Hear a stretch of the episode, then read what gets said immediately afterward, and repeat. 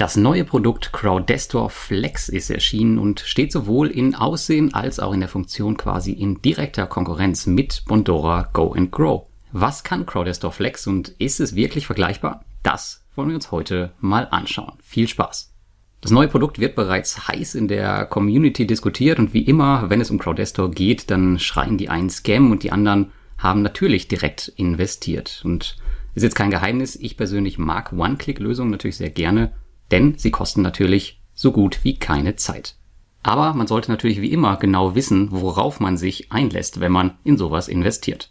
Und wenn ihr meine Beiträge verfolgt, dann wisst ihr, dass meine Haltung zum Investment bei Crowdestor eher negativ ist, wie ich es auch in meinem letzten Quartalsbericht erwähnt habe. Aber dennoch finde ich das neue Produkt natürlich hochinteressant und wir wollen mal schauen, ob Crowdestor Flex meine Meinung zu Crowdestor denn ändern kann. Aber vielleicht bevor wir damit starten, nochmal ein ganz kurzer Exkurs zu der Frage, warum es eigentlich immer mehr automatisierte Lösungen auf den Investmentplattformen gibt. Denn wir sehen hier schon aktuell wirklich eine starke Tendenz zu vollständig automatisierten Lösungen, wo man weniger Fehler machen kann. Aber natürlich verliert man auch komplett die Kontrolle. Komplizierte Produkte führen in der Regel zu Unzufriedenheit. Die besten Beispiele dafür sind das Bondora Portfolio Pro, der normale Mintos Auto Invest, wo man Zeit investieren muss, oder auch der Primärmarkt von Crowdestor. Zwar sind diese Lösungen jedermann zugänglich, aber nicht von jedermann effizient nutzbar. So erreicht beispielsweise der eine Crowdestor-Investor eine Rendite von über 20 Prozent durch tiefgreifende Recherchen oder Spielereien auf dem Zweitmarkt und der Investor, der einfach über viele Projekte streut, so wie ich das auch mache, geht womöglich mit einer Rendite unter Go-and-Grow-Niveau, also 6,75 Prozent, nach Hause. Auch beim Mintos sehen wir dieses Phänomen. Ich kenne durchaus Investoren, die komplett ohne Verluste durch die Krise gekommen sind, weil sie vorher viel Zeit in Recherchen der einzelnen Kreditgeber analog zu den Crowdestor-Projekten gesteckt haben. Für Investoren also, die sich nicht viel mit ihrem Investment beschäftigen wollen oder können, bieten diese One-Click-Lösungen wie die automatisierten Mintos-Strategien Bondora Go and Grow oder nun auch Crowdestor Flex willkommene Lösungen. Aber auch hier gilt es, seine Hausaufgaben zu machen, nämlich bei der Entscheidung, ob das Produkt oder die Plattform etwas taugt oder eben nicht. Aber nun kommen wir zu Crowdestor Flex und der Frage, was es eigentlich ist. Ich glaube, am einfachsten zu erklären und zu verstehen ist es wohl, wenn ich sage, nimm Bodora Go and Grow und schreib Crowdestor drüber. Damit ist ein Großteil der Funktionen tatsächlich schon erklärt und im Wesentlichen hat Crowdestor Flex von außen gesehen die gleichen Eigenschaften. Du kannst also jederzeit Mittel auf ein virtuelles Konto innerhalb deines Crowdestor Accounts einzahlen und auszahlen, welche dann täglich Zinsen bringen. Aber natürlich gibt es hier einige interessante Merkmale, die man so bei Bondora Go and Grow nicht findet. Der erste ist, als Investor erhältst du eine Rendite von 12%. Der zweite ist, du hast aktuell ein Limit von 2000 Euro im Monat. Und der dritte, im Hintergrund befinden sich nur wenige große Businessprojekte, wie du sie von der Plattform bereits kennst. Das Ziel von Crowdestor ist es, mit Flex, wie eben in der Anleitung schon angerissen, erstens die Komplexität aus dem Investment zu nehmen und damit keine eigene Due Diligence mehr machen zu müssen und zweitens einen planbaren Cashflow für die Investoren zu etablieren. Beide sind natürlich Ziele, die ich persönlich mag. Die Frage ist aber am Ende, ob man so ein Produkt Crowdestor zutraut, aber die Bewertung bleibt euch als Investoren abschließend überlassen. Aber schauen wir mal ein bisschen weiter. Welche Projekte stecken hinter Crowdestor Flex? Denn wenn du nur sehr wenige Projekte hast, müssen diese zuverlässig sein. Zum aktuellen Zeitpunkt sind diese jedoch gänzlich unbekannt. Man sagte mir aber, dass man eine Beschreibung der Kreditnehmer zur Verfügung stellen wird. Dazu gehören die Namen der Branchen, in denen sie tätig sind, ihre Marktregion, die Umsätze und auch die Unterauftragsnehmer sowie Anzahl der Mitarbeiter oder andere nützliche Informationen. Aber wir werden beispielsweise nicht die Namen der konkreten Unternehmen sehen. Wie immer sollte man aber mit Erwartungen an Versprechungen hier sehr, sehr vorsichtig sein. Und mit den einfließenden Geldern in Crowdestor Flex werden laut Crowdestor Projekte finanziert, die speziell für den Flexpool vorgesehen sind und nicht für die breite Masse, so wie man es auf dem Primärmarkt sieht. Aber wie steht es eigentlich um die Sicherheit von Crowdestor Flex? Ich denke, über die Sicherheit des Unternehmens Crowdestor müssen wir hier an dieser Stelle nicht weiter reden. Nur so viel, es ist aktuell eine der am kontroversesten diskutierten Plattformen in der Community und mit der Corona-Krise haben sie auf jeden Fall auch ihre erste große Herausforderungen obendrauf bekommen. Ein paar Details dazu findet ihr in meinem Tutorial, welches ich versuche immer aktuell zu halten.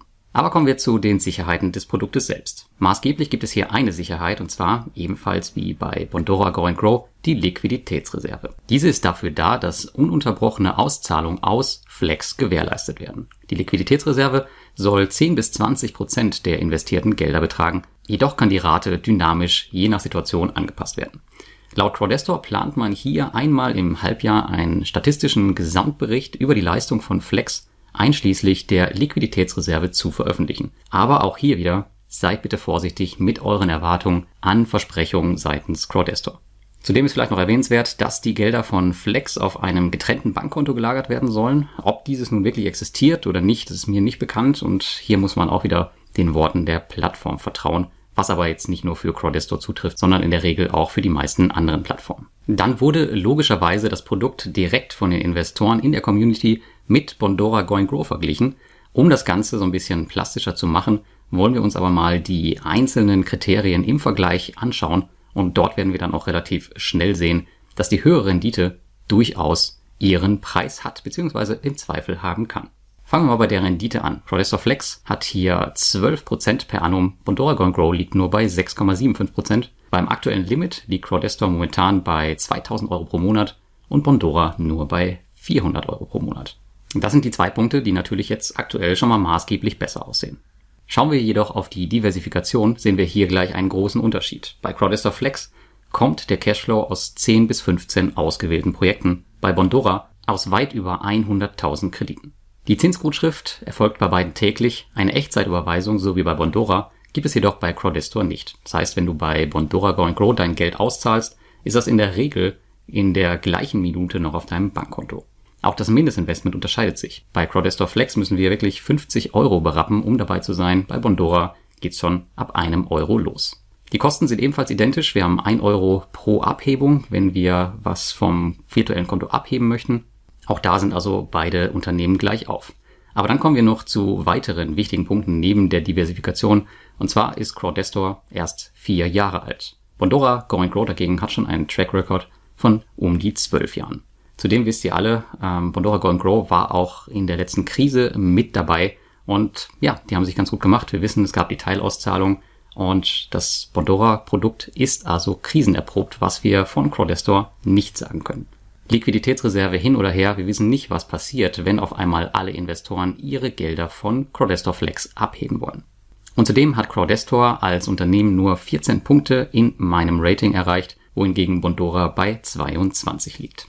Ein Punkt, der meine Community sicherlich interessiert, ist die Frage, werde ich Crowdestor Flex nutzen oder gar Crowdestor sogar aufstocken? Ich persönlich werde Flex testweise, kann man sagen, nutzen, aber wie kürzlich schon im Quartalsbericht erwähnt, die Plattform aktuell nicht weiter aufstocken, sondern erstmal abbauen. Dabei bleibt es auch.